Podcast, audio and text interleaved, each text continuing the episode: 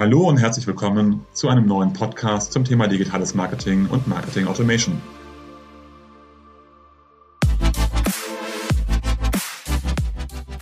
Mein Name ist Jörg Reinhardt, promovierter Physiker, dreifacher Familienvater und Gründer der Syntellic Consulting Group, einer führenden Unternehmensberatung rund um digitales Marketing und digitales Kundenmanagement. Wie immer in unserem Podcast sprechen wir mit verschiedenen Unternehmen, wo diese im Bereich digitales Marketing und Marketing Automation stehen, welche Projekte besonders erfolgreich sind, was dabei zu beachten ist und welche Learnings sie gezogen haben.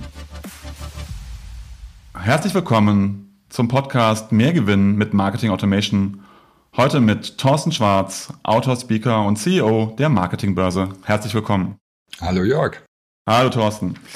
Du bist ja Buchautor, du hast diverse Bücher zum Thema Marketing, Marketing Automation, Custom Experience rausgegeben. Du bist Lehrbeauftragter, zum Beispiel bei der Haufe Akademie hast du einen Workshop zum Thema E-Mail-Marketing, bist Privatdozent. Das E-Commerce-Magazin nennt dich E-Mail-Marketing-Guru. Du bist Geschäftsführer der Marketingbörse, Ausrichter der Digitalkonferenz, äh, Geschäftsführer von Absolut und auch noch ausgezeichnet als Dozent des Jahres und auch bei Speakers Excellence und bist von Haus aus eigentlich Geologe. Ähm, deswegen die erste Frage, wie kommt man denn von der Geologie in dieses weite Feld des Kundenmanagements? Jörg, herzlichen Dank erstmal, dass du mich so lobend als Marketing-Experte bezeichnest, um anschließend zu sagen, eigentlich ist der Mann ja nur Geologe. Aber ich habe mir bestätigen lassen von meinem Geschäftsführer von Bertelsmann, dass Geologen überall einsatzbereit sind. Also der Hintergrund ist ganz einfach. Ich habe mal Geologie studiert aus reiner Begeisterung, dass ich wissen wollte, wie die Welt entsteht und wie sie funktioniert. Habe übrigens auch über Klimawandel schon in den 80er Jahren gearbeitet und dann mich auf das Thema Bauxit spezialisiert. Und das war irgendwann langweilig. Dann kam das Internet. Ich habe schon als Geologe viel das Internet genutzt, habe einen der ersten 1000 Webserver ans Internet, ans WWW gehängt. Allerdings hatte ich das Glück, dass ich an der TU Berlin war und wir waren einfach Vorreiter in dem Digitalbereich. Und so habe ich als Geologe sehr viel Interneterfahrung sammeln dürfen und habe mich dann ein Jahr später damit selbstständig gemacht und bin seitdem fokussiert auf das Thema digitales Marketing und innerhalb des digitalen Marketing wiederum von Anfang an auf ein Spezialthema, so wie als Geologe zu Bauxit bin ich als Digitalmarketer, habe ich mich fokussiert auf das Thema E-Mail-Marketing. Spannend. Und das eigentlich war ja gar nicht auf dich bezogen, sondern es ist ehrlicherweise auch auf mich bezogen, weil ich bin von Haus aus Physiker und wir haben ja direkt neben den Geologen gearbeitet und habe ja den Weg genauso gefunden wie du in das Marketing rein. Und deswegen sage ich auch immer, ich bin eigentlich Physiker und daher kommt es auch so ein bisschen. Und, ich, und wie du sagtest, die Geologen sind überall einsatzbereit. Und das ist bei den Physikern auch so. Ich finde viele Physiker mittlerweile auch in dem BI, Marketing, äh, Automation und CRM-Schwerpunkt wieder. Ja, es ist super spannend, solche komplexen Systeme zu verstehen. Und ich glaube, dass Naturwissenschaftler grundsätzlich ganz gut prädestiniert sind, die digitalen Systeme wirklich auch zu verstehen und dann eben auch zu erklären und zu nutzen. Absolut, ja, sehe ich genauso.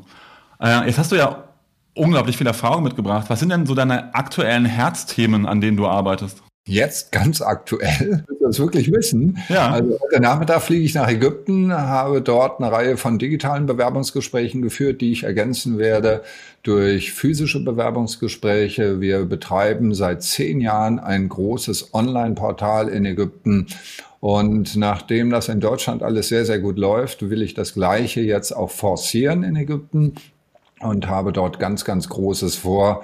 Das können wir vielleicht irgendwann bei einem der nächsten Podcasts mal ansprechen. Ah, spannend. Da wünsche ich dir erstmal viel Erfolg da heute.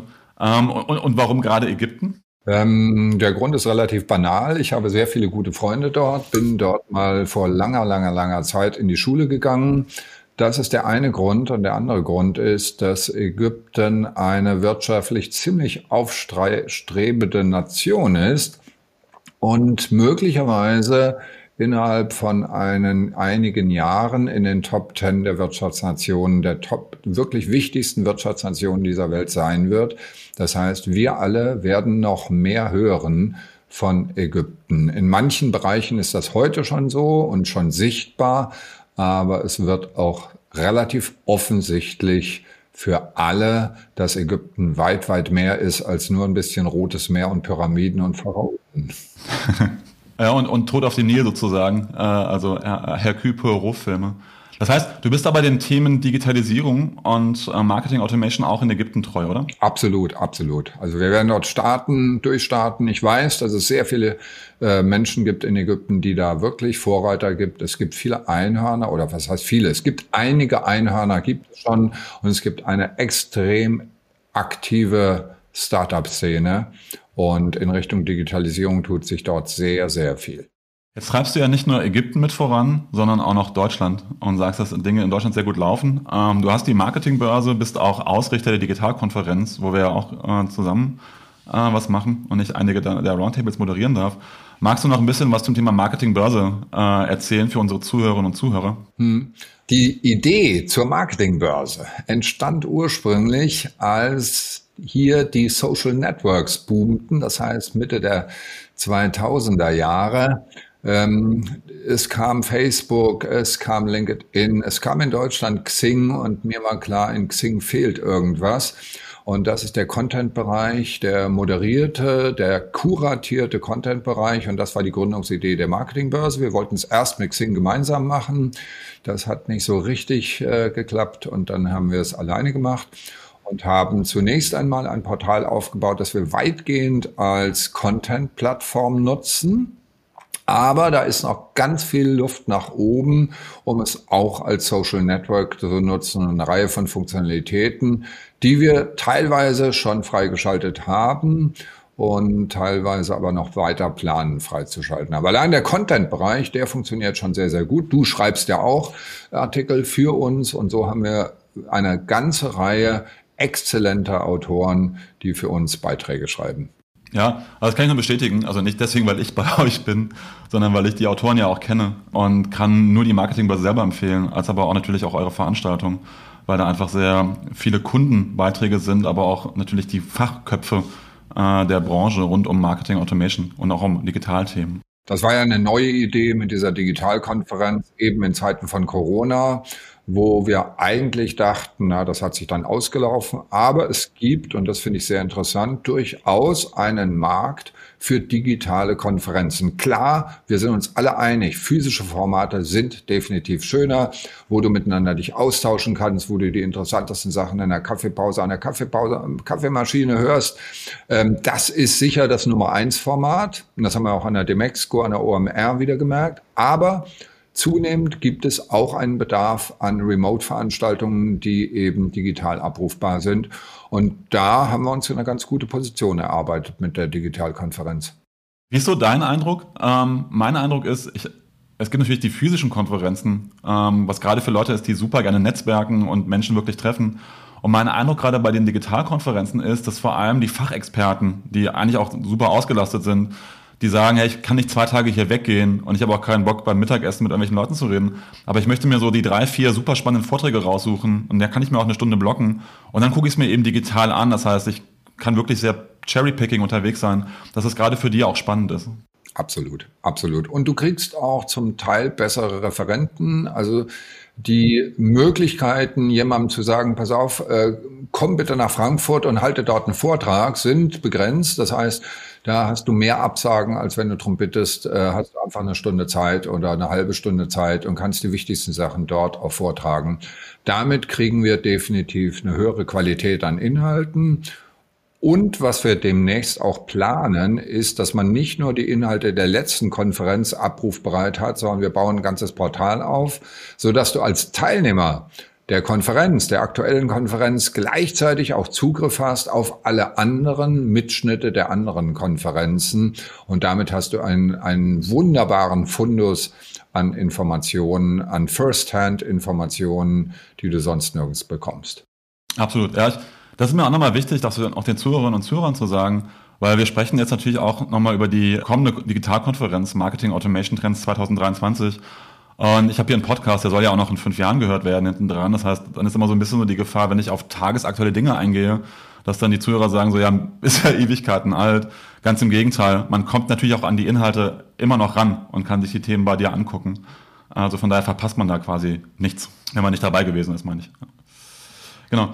Und äh, ja, das wäre auch für, für, mich die Überleitung. Ähm, deswegen freue ich mich so unglaublich, dass du hier bist, äh, weil auf der einen Seite hast du diese Ewigkeit äh, an Erfahrung und auf der anderen Seite bist du Ausrichter von Konferenzen und bekommst natürlich mit, was sozusagen so die Trendthemen an den Konferenzen sind. Und da würde ich gerne mit dir heute mal drüber sprechen, was letztendlich die, die Marketing-Automation-Szene ähm, aktuell bewegt. Kannst du da so einen Einblick geben, was so die, die Trendthemen sind der jetzt stattfindenden Konferenz? Gut, also auf der, auf der Konferenz geht es um die, das ganze Spektrum von Marketing Automation. Das heißt mhm. im Schwerpunkt natürlich Kommunikationsprozesse mit Kunden automatisieren. Ja, also das, was wir in äh, erweiterten Kampagnenmanagement-Tools haben oder in den Marketing-Automation-Tools haben, die man für sowas natürlich benötigt. Das ist klar. Das heißt, du hast einen Kontakt und nach dem Kontakt oder du versuchst den Kontakt zu bekommen, du versuchst den Lead zu generieren und dann hast du eine Lead-Nurturing-Strecke und weitere Kontakte und reicherst dieses Profil weiter an. Das ist so im engeren Bereich Marketing. Automation. Mhm. Aber worum es auch geht, ähm, ist zum Beispiel den Growth-Bereich zu automatisieren. Das heißt also mehr neue Kontakte anzusprechen und das Thema Lead Generation voranzutreiben. Und auch da gibt es eine Reihe von Automationsmöglichkeiten. Programmatic Advertising ist eine große Automation, die allerdings mit dem Wegfall der Third-Party-Cookies so nicht mehr funktioniert. Und von daher ist es umso wichtiger, da eben mit First-Party-Daten zu arbeiten und mehr solcher First-Party-Daten auch zu generieren. Und darum geht es bei der Konferenz auch. Genau, ich habe mal ein paar Themen mit. Äh, lass uns mal mit dem Thema Automatisierung anfangen. Ähm, da ist ja im Augenblick das ganze Thema künstliche Intelligenz immer noch relevant. Das war ja schon seit vier, fünf Jahren auf dem Markt. Wie ist denn dein Eindruck, äh, was das Thema künstliche Intelligenz und Automatisierung angeht? Ja, ich, ich freue mich schon über dein, über dein Gesicht und zum Glück haben wir hier ja auch nochmal mittlerweile, machen wir es ja auch noch als YouTube, dass man das sehen kann, weil wir schon im Vorgespräch darüber gesprochen haben. Wie ist da dein Eindruck und vor allem auch deine Meinung dazu? Künstliche Intelligenz ist eine Wahnsinnstechnologie, da sind wir uns alle einig und alle Experten auch einig. Aber was ist genau künstliche Intelligenz und wo kommt künstliche Intelligenz zum Einsatz? Das sind Fragen und ganz besonders auch im Marketing, die wir gleich beantworten werden. Aber zunächst einmal, künstliche Intelligenz ist, dass du ein Bild einem Computer zeigst oder einem Computer einfütterst mit lauter Bildern beispielsweise und dann versteht er diese Bilder. Das heißt, du sagst, ich hätte ganz gerne mal ein Bild gemalt, lieber Computer, Dell-E ganz konkret, sage ich, ich möchte ein Bild haben, von einem Lachs, der da durchs Wasser schwimmt und dann kriege ich plötzlich ein Lachsfilet statt einem Lachs. Und künstliche Intelligenz heißt, dass das System lernt und dieser Joke ging durchs ganze Internet und drei Tage später war er behoben, weil das System selbst gelernt hat und selbst seinen Fehler erkannt hat. Das ist künstliche Intelligenz. So, die können wir mit Bildern einsetzen, das ist schon sehr weit. Die können wir mit Texten einsetzen und da geht's uns an den Kragen, sagen manche. Das heißt also mit automatisierten Texten. Das geht schon. Ja, es gibt Bücher, die von KI geschrieben wurden. Die sind noch nicht so wahnsinnig gut, genauso wie es übrigens auch Musik gibt, das von KI programmiert wurde. Aber die werden immer besser. Und da könnte möglicherweise Potenzial drin stecken. Das heißt aber nicht, dass das heute bereits einsatzbereit ist.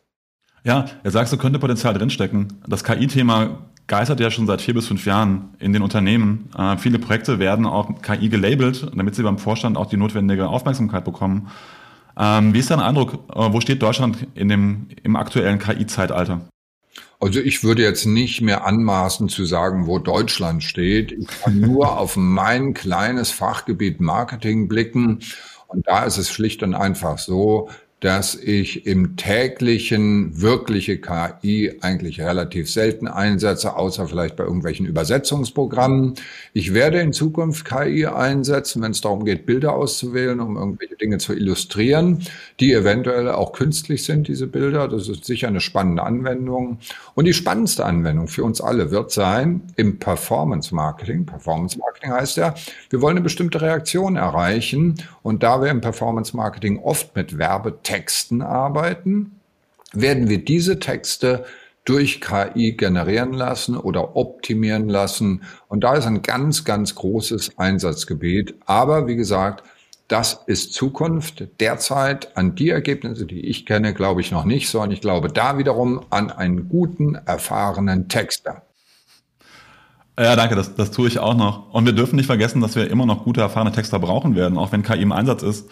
Ähm, weil viele gehen ja davon aus, dass KI wirklich komplett alles alleine macht. Ähm, und trotzdem müssen natürlich Leitplanken vorgegeben werden, äh, strategische Themen. Und irgendjemand muss noch mal drüber schauen. Das heißt, das, was vor so vor vier, fünf Jahren vor, vorausgesagt wurde, dass wir in zehn Jahren alle keinen Job mehr haben, davon sind wir, glaube ich, noch, noch weit entfernt. Ach, das ist völliger Blödsinn, das ist überhaupt keine Frage. Ähm, ein Aspekt noch, weil ich gerade gesagt habe, Bilder und Texte. Ein Aspekt, der auch noch spannend ist, neben der Conversion-Optimierung, ist die Auswahl von Zielgruppen. Mhm. Also das heißt, du sagst einer KI, äh, das sind meine Kunden und jetzt kommen eben diese sogenannten statistischen Zwillinge, das heißt also ähnliche Profile aus einem beliebigen Datensatz. Das kann der Datenpool von Facebook sein, das kann der Datenpool von Google sein, von Oracle, von wem auch immer und dann ähnliche Profile aussuchen und eben gucken, wie kann ich die ansprechen oder noch einen Schritt weiter. Du gehst dran an deine eigenen Kunden und sagst, ich mache eine Autosegmentierung, also eine, erstmal eine manuelle Segmentierung und dann eine Autosegmentierung. Das heißt, du wirst Hilfen wenn sich jemand bei dir als Neukunde neu registriert, du kennst diese Person überhaupt nicht, dann ermittelst du eine Reihe von Daten. Das erste ist die E-Mail-Adresse, das zweite ist der Name. Und aus all diesen Daten versuchst du in Echtzeit eine zielautomatisierte, KI-gesteuerte Zielgruppenzuordnung zu bekommen. Ja, allein der Name Jörg sagt mir schon etwas über den Jörg. Karl würde auch was sagen. Ähm, das heißt also allein, und deine E-Mail-Adresse sagt auch etwas. Und das sind lauter solche Datenschnipsel. Und daraus kann eine gute KI einiges rausziehen. Also auch da in der Zielgruppenzuordnung steckt Musik nach oben, Luft nach oben drin. Genau. Kannst du noch mal ganz kurz für die Zuhörer und Zuhörer, die es vielleicht nicht kennen, sagen, was man aus einem Vornamen zum Beispiel rauslesen kann? Äh, das Alter im Wesentlichen, aber auch die Umgebung, wo du herkommst. Also da steckt, ich würde es jetzt auch nicht überinterpretieren. Ja, das ist ein Datenschnipsel, aber zu sagen, der Karl ist ein alter Mann, ist auch nicht hundertprozentig korrekt. Also du musst aufpassen mit all diesen Dingen und musst das sofort verknüpfen mit weiteren Informationen, indem du beispielsweise das Klickverhalten analysierst. Und wenn der Karl wirklich so wie ein Karl einfach ein bisschen langsamer braucht für das Klicken, dann ist es wohl der ältere Karl. Und wenn das einer ist, der tak, tak, tak, tak, taxe macht, dann kannst du aufgrund dieser zwei Informationen, die du miteinander verknüpfst, durchaus Aussagen über das Alter machen. Genau, also für die Zuhörerinnen und Zuhörer, es gibt eine Reihe von Adressbereinigungssoftware zum Beispiel, die genau solche Namenskonventionen verwenden, um eben Alter rauszubekommen oder auch Herkunftsland was natürlich nie genau ist, wie du schon gesagt hast. Auch gerade Karl ist jetzt wieder so ein beliebter Vorname. Das ist das Problem. Ja, genau. Das ist genau das Problem an diesen Einzeldatensätzen. Das ist eben sehr, sehr beschränkt und sehr, sehr begrenzt.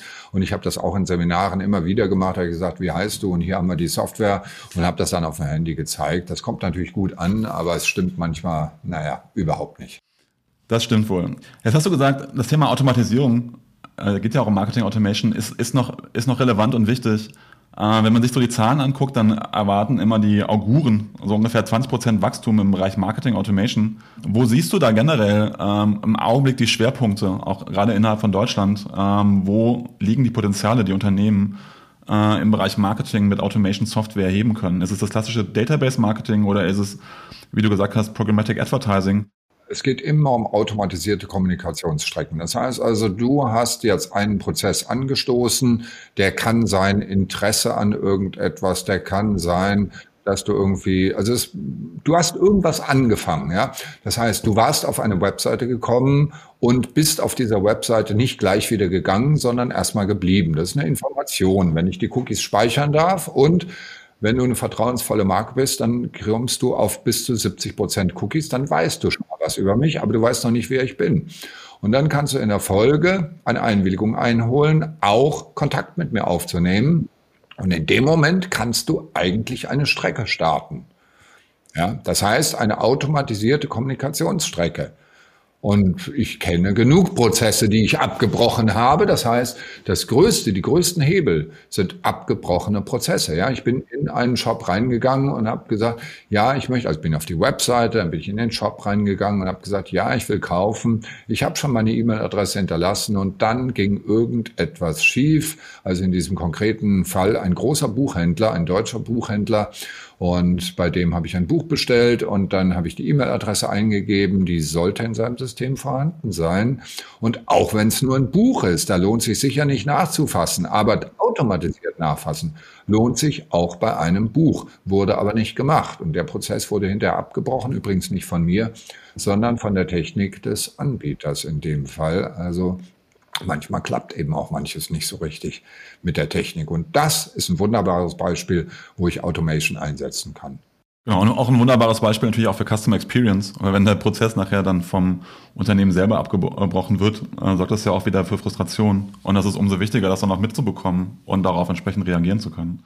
Ich habe mein Buch natürlich woanders bestellt, also Chance wäre schlecht gewesen. Aber sie hätten zumindest gepunktet und dann hätte ich ihm beim nächsten Mal nochmal eine Chance gegeben, weil ich versuche halt immer wirklich auch verschiedene Unternehmen auszuprobieren, um zu, am eigenen Leib zu testen, wie ist hier das Kundenerlebnis, also eben diese Customer Experience bei diesem Unternehmen, wenn ich einfach mal so vorbeikomme, genauso wie du in einen Laden reingehst und guckst, fühle ich mich hier wohl, sind das nette, ist das nettes Personal oder eher ein bisschen unfreundlich? Das ist ja auch Teil des Kundenerlebnisses.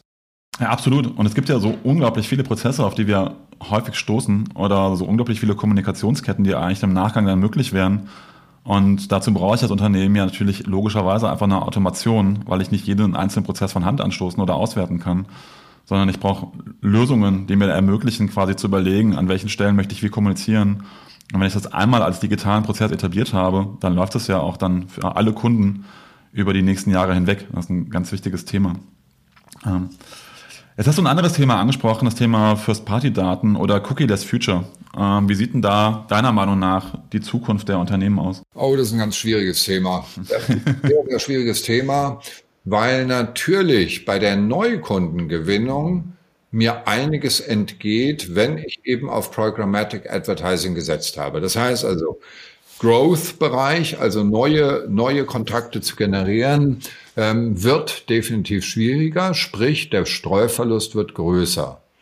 Und Menschen davon zu überzeugen, dass sie Daten hinterlassen, wird immer schwieriger. Es wird immer mehr Menschen geben, die sagen, ich will das alles gar nicht, weil ich es nicht richtig verstehe. Ja, wenn das Vertrauen da wäre, würde man sagen, hey, es hat ja für mich Vorteile, die Personalisierung.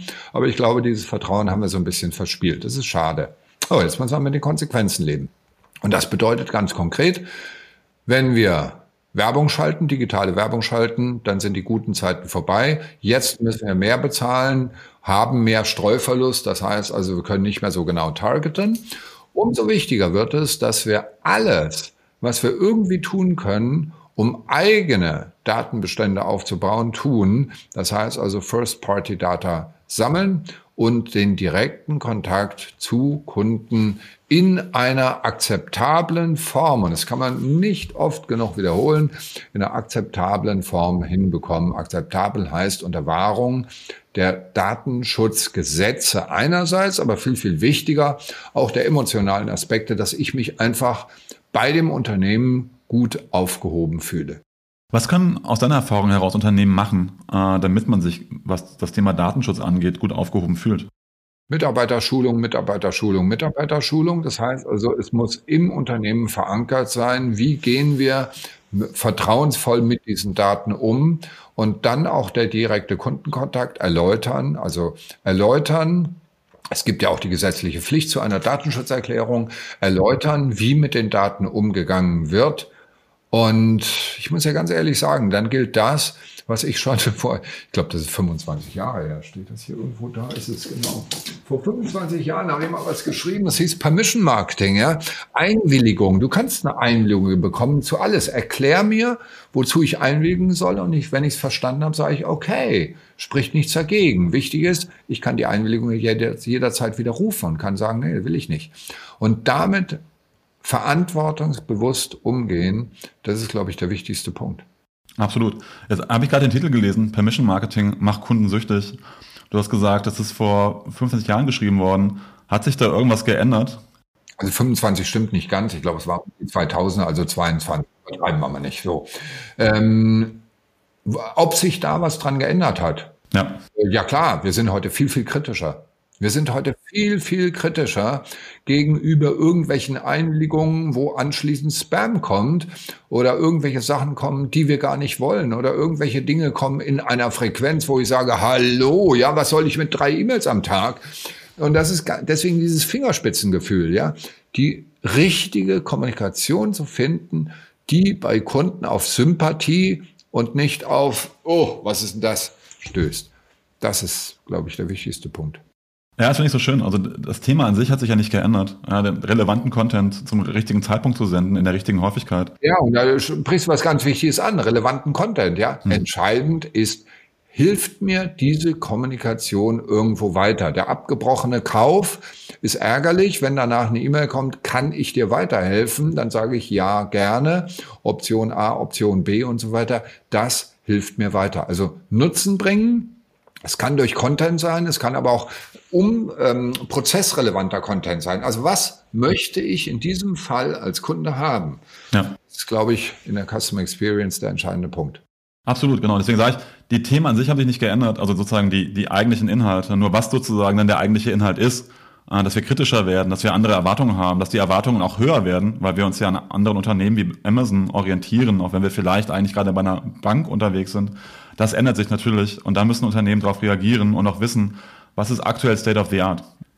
Ähm, das heißt, das ganze Thema Cookieless, aber auch Customer Data Plattform ist dann entsprechend auch auf deiner Konferenz immer wieder ein, ein wichtiges Thema, oder? Natürlich, ja klar. Überhaupt keine Frage, weil es eben immer darum geht. Also Cookieless, jetzt müssen wir ein bisschen aufpassen. Cookieless sind wir noch nicht. Aber Vorsicht, es könnte bald kommen. Also Cookieless, im Moment ist es so, dass wir auf unserer Website, wir noch von 70 Prozent, wenn wir eine starke, bekannte Marke sind, von 70 Prozent die Einwilligung bekommen, manchmal auch 80 Prozent, aber eher so 70, manche Unternehmen auch nur 60. Das ist unterschiedlich. Wir bekommen die Einwilligung zum Setzen von Cookies äh, von Menschen auf der eigenen Website. Die Aversion, die wir alle haben, ist aber gegen Third-Party-Cookies. Das heißt, dass gegen meinen Willen Daten auf Drittplattformen gesammelt werden, die dann weitergegeben werden. Das ist das, was wir unter Cookieless verstehen. Das heißt, auf der eigenen Website können wir durchaus damit arbeiten. Aber Vorsicht, auch das möglicherweise nicht mehr lange. Warum? Weil es demnächst Möglichkeiten gibt, entweder im Browser zu definieren, nö, ich will das gar nicht, egal wer, weil es gibt natürlich irgendwelche Ganoven, wo ich garantiert keine Cookies setzen möchte. Es gibt da wiederum seriöse Unternehmen, wo ich das mache. Und im Moment haben wir ja noch diese Cookie-Banner, wo wir uns ständig unterscheiden, entscheiden müssen. Ja, nein, ja, nein, ja, nein, will ich, will ich nicht, ja. Was durchaus nicht ganz einfach ist, weil der Nein-Button ist manchmal deutlich, manchmal eben auch nicht so deutlich und ist dann umständlich. Also auch da keine klare Durchsetzung der Gesetze, die ganz klar sagen, es gibt ein Ja-Nein-Banner. Das ist eine schwierige Geschichte. Und das wird aber möglicherweise alles kaputt gemacht, wenn es eben Systeme gibt, so ähnlich wie die Adblocker. Und es gibt ja solche Anzeigenblocker und die machen einiges, äh, ja, einigen schütten die so ein bisschen, äh, die ärgern sie ein bisschen, den Website-Betreiber, ja, weil die kriegen dann ihre Anzeigen nicht mehr ausgespielt. Und die gleiche Technik kann ich einsetzen, um die Cookie-Banner verschwinden zu lassen. Und das ist ärgerlich, ja. Das bedeutet nämlich, dass ich pauschal Nein sage. Das heißt, ich gehe auf deine Webseite und habe, ohne direkt Nein zu sagen, schon Nein gesagt. Das heißt, ich sehe nicht mehr dieses blöde Cookie-Banner aber du hast Nein und das ist ärgerlich. Und das wird bereits gebaut und ist bereits im Einsatz bei Ghostery und Ghostery ist ein Adblocker, der durchaus eine weite Verbreitung hat. Also möglicherweise kommt da eine Welle auf uns zu, die dann wirklich zu Cookieless führt. Jetzt hast du was Spannendes ja, quasi nebenbei gesagt. Du hast nämlich gesagt, dass Unternehmen, die eine starke Marke haben, auch eine höhere Akzeptanz haben. Ähm, und dass, wenn wir davon ausgehen, das Unternehmen ist eher so gaunerhaft unterwegs, dass wir dann auch gar keine Lust haben und dann eher in die, in die Blockade reingehen. Das heißt aber, logischerweise, das heißt, je stärker meine Marke ist, je stärker ich eine generelle vertrauenswürdige Marke habe, desto mehr sind die Kunden auch eigentlich bereit, unabhängig davon, ob ich das jetzt super erkläre, ähm, mir auch meine Daten stärker zu geben. Das heißt, je stärker die Marke, desto mehr Kundendaten habe ich eigentlich und desto mehr bessere Custom Experience kann ich machen, oder?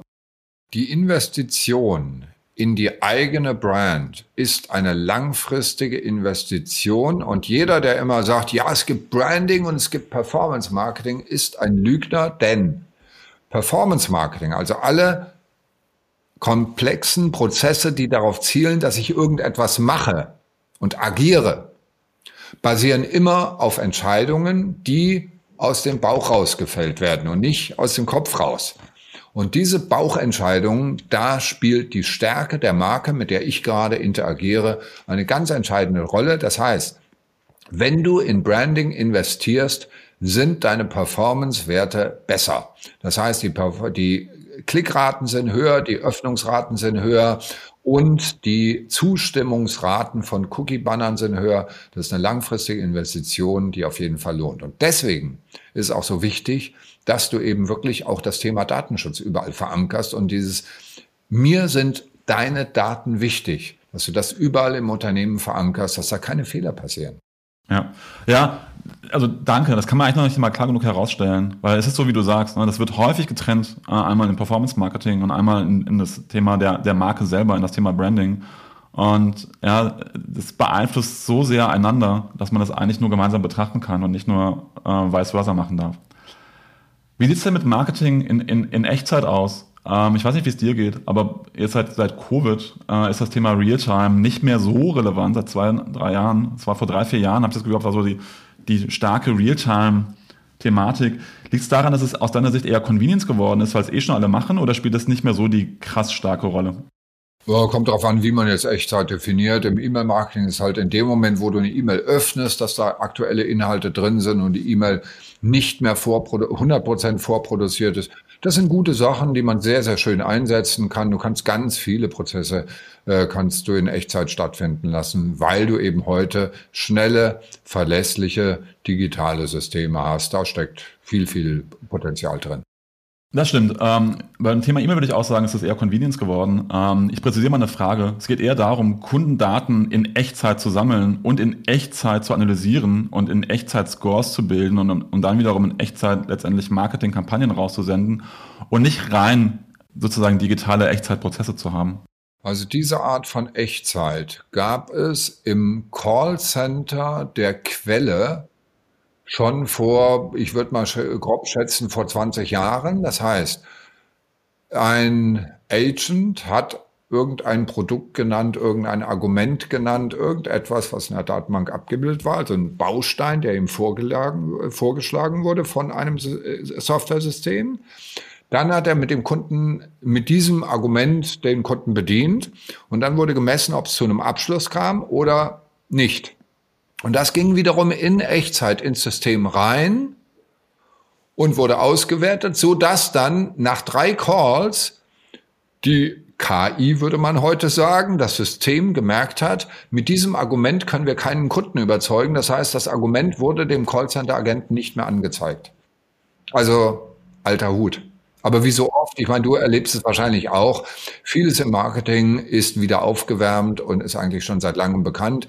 Das heißt also, unter dem Begriff KI wird das jetzt verkauft, was es aber schon länger gab. Ja, ich bin ein absoluter Freund von Echtzeitauswertung, das ist überhaupt keine Frage.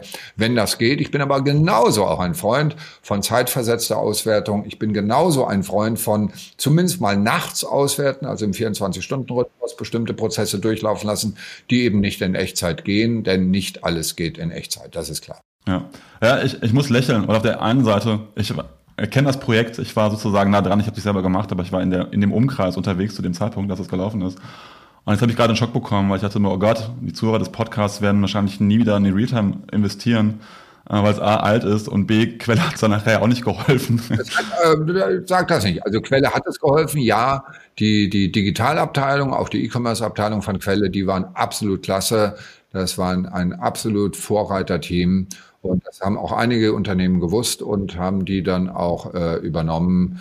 Und äh, ich glaube, man darf nicht so verallgemeinern. Ähm, manchmal gibt es auch in dem Unternehmen Inseln, die ganz anders sind als das Gesamtunternehmen. Das, das stimmt. Ich meine jetzt dem, dem Gesamtunternehmen natürlich, aber Quelle gibt es ja dann nicht mehr. Ähm, was ist mit dem Thema Omnichannel? Ähm, ich finde das bei euch auch im Digitalkonferenzprogramm was sind so die, die neuen Themen rund um Omnikanal? Ähm, Marketing? Sorry, gar nicht.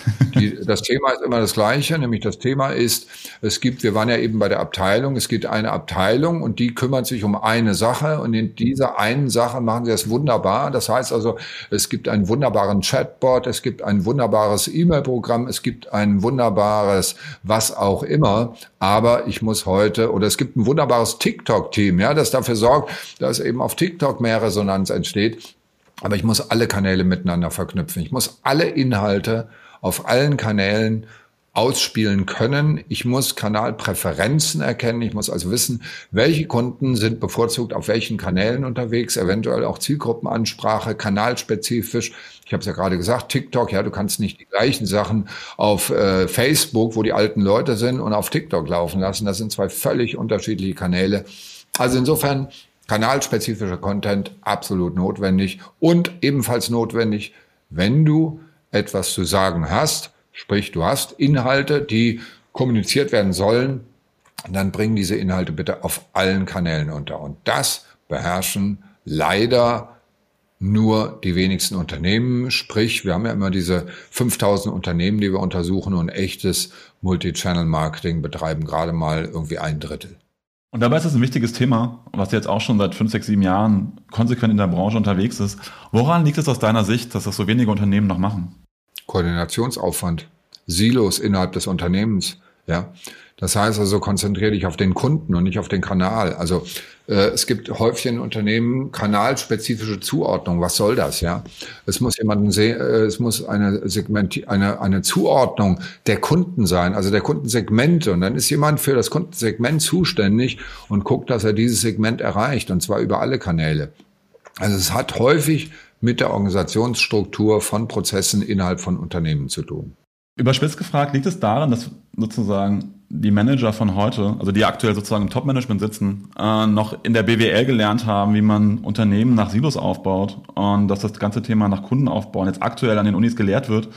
Und ist es so ähnlich wie mit Python äh, und R, wo dann auf einmal die ganzen Kollegen von der Universität gekommen sind und deswegen Python und R in den Unternehmen so spannend geworden ist, dass wir damit rechnen können, dass in so in fünf, sechs, sieben Jahren wenn die Leute, die kundenzentrierter gearbeitet haben, dann auch an die Macht kommen, an die Spitze kommen, sich dann auch die Organisationen stärker danach ausrichten werden?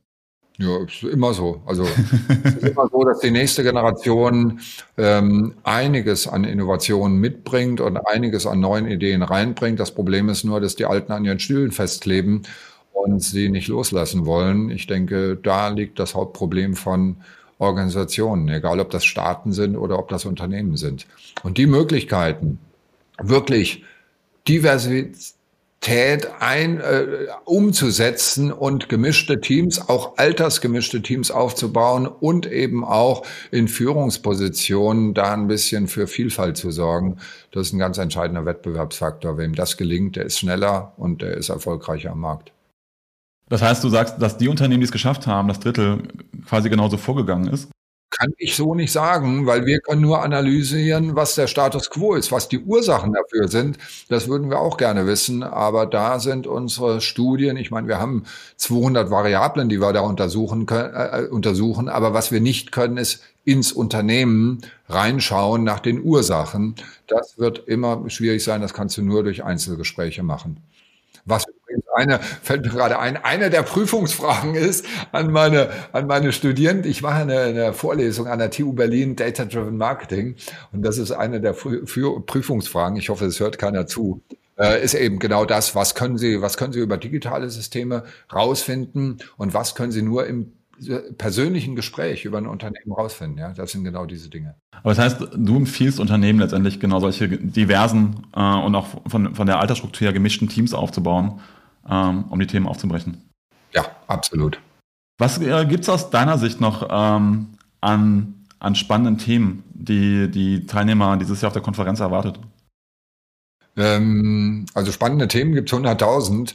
Ich denke, das Entscheidende oder das Wichtigste in Zukunft wird sein, oder ist schon immer auch im Netz, dass du auf die aktuellen Bedürfnisse des Kunden Rücksicht nimmst und ihn da abholst, wo er jetzt ist. Das heißt also die Customer Journey. Ich habe keine Ahnung von irgendwas, gehe in Google rein. Das heißt auch aus meiner Google-Anfrage zu erkennen, wo bin ich eigentlich gerade? Ja, wo befinde ich mich gerade?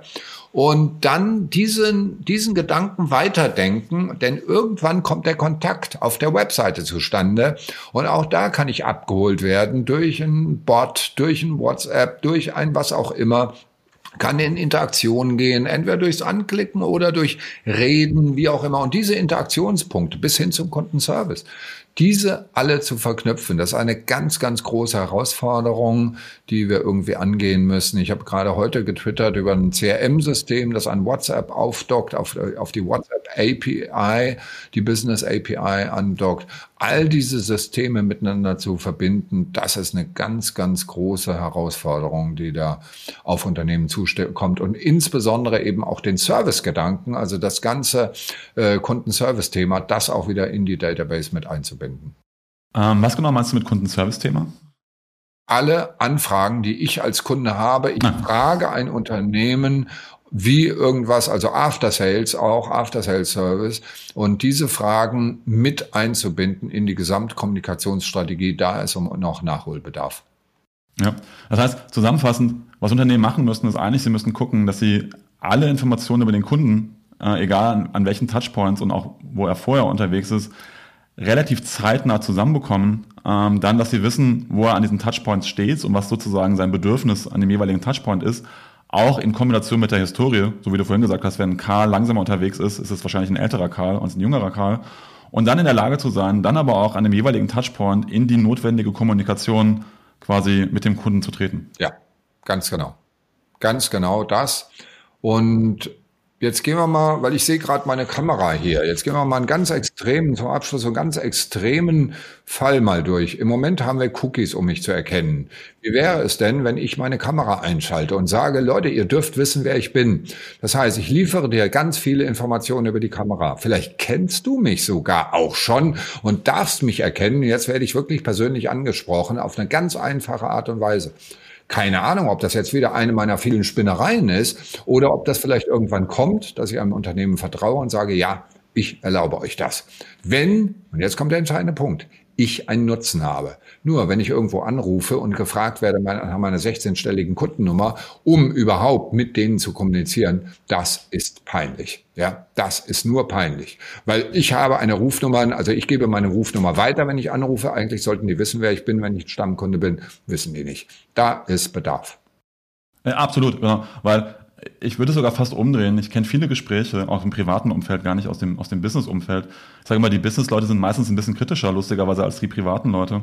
Ähm, wo die Privaten sagen, hey, ich bin so oft bei dem Unternehmen, ich bestelle so oft, die müssen doch alles über mich wissen. Warum zur Hölle muss ich das immer wieder von vorne erklären? Das macht mich wahnsinnig. so, ja. ja. Ich glaube, das geht uns allen so. Ja, ja wo, wobei, wie gesagt, immer dann, wenn ich dann mit den Entscheidern aus dem CM-Bereich unterwegs bin, die sind total kritisch, was sie an Kundendaten rausgeben wollen und Co., weil die natürlich wissen, welche Möglichkeiten dahinter stehen. Also da habe ich immer das Gefühl, wir limitieren uns dann immer in unseren Glaubenssätzen krass selber, weil der Kunde ganz anders unterwegs ist. Ja. Höchst spannend. Ähm, ja, viele von diesen Inhalten dann nochmal wirklich auch aus, aus der Kundenperspektive, also aus der Anwenderperspektive auf, auf deiner Konferenz erklärt. Äh, wir nähern uns auch zeitlich ja dem, dem Ende. Gibt es noch Punkte oder einen Punkt, den du gerne global oder über dich nochmal den Zuhörern und Zuhörern mitgeben möchtest, so als Abschlusswort? Beobachtet Ägypten. Es wird sehr, sehr spannend. Da kommt einiges Neues. Cool, Thorsten. Vielen, vielen Dank. Mir hat es sehr viel Spaß gemacht. Wir hätten mit Sicherheit noch ganz lange reden können. Von daher sage ich vielen, vielen Dank. Danke dir.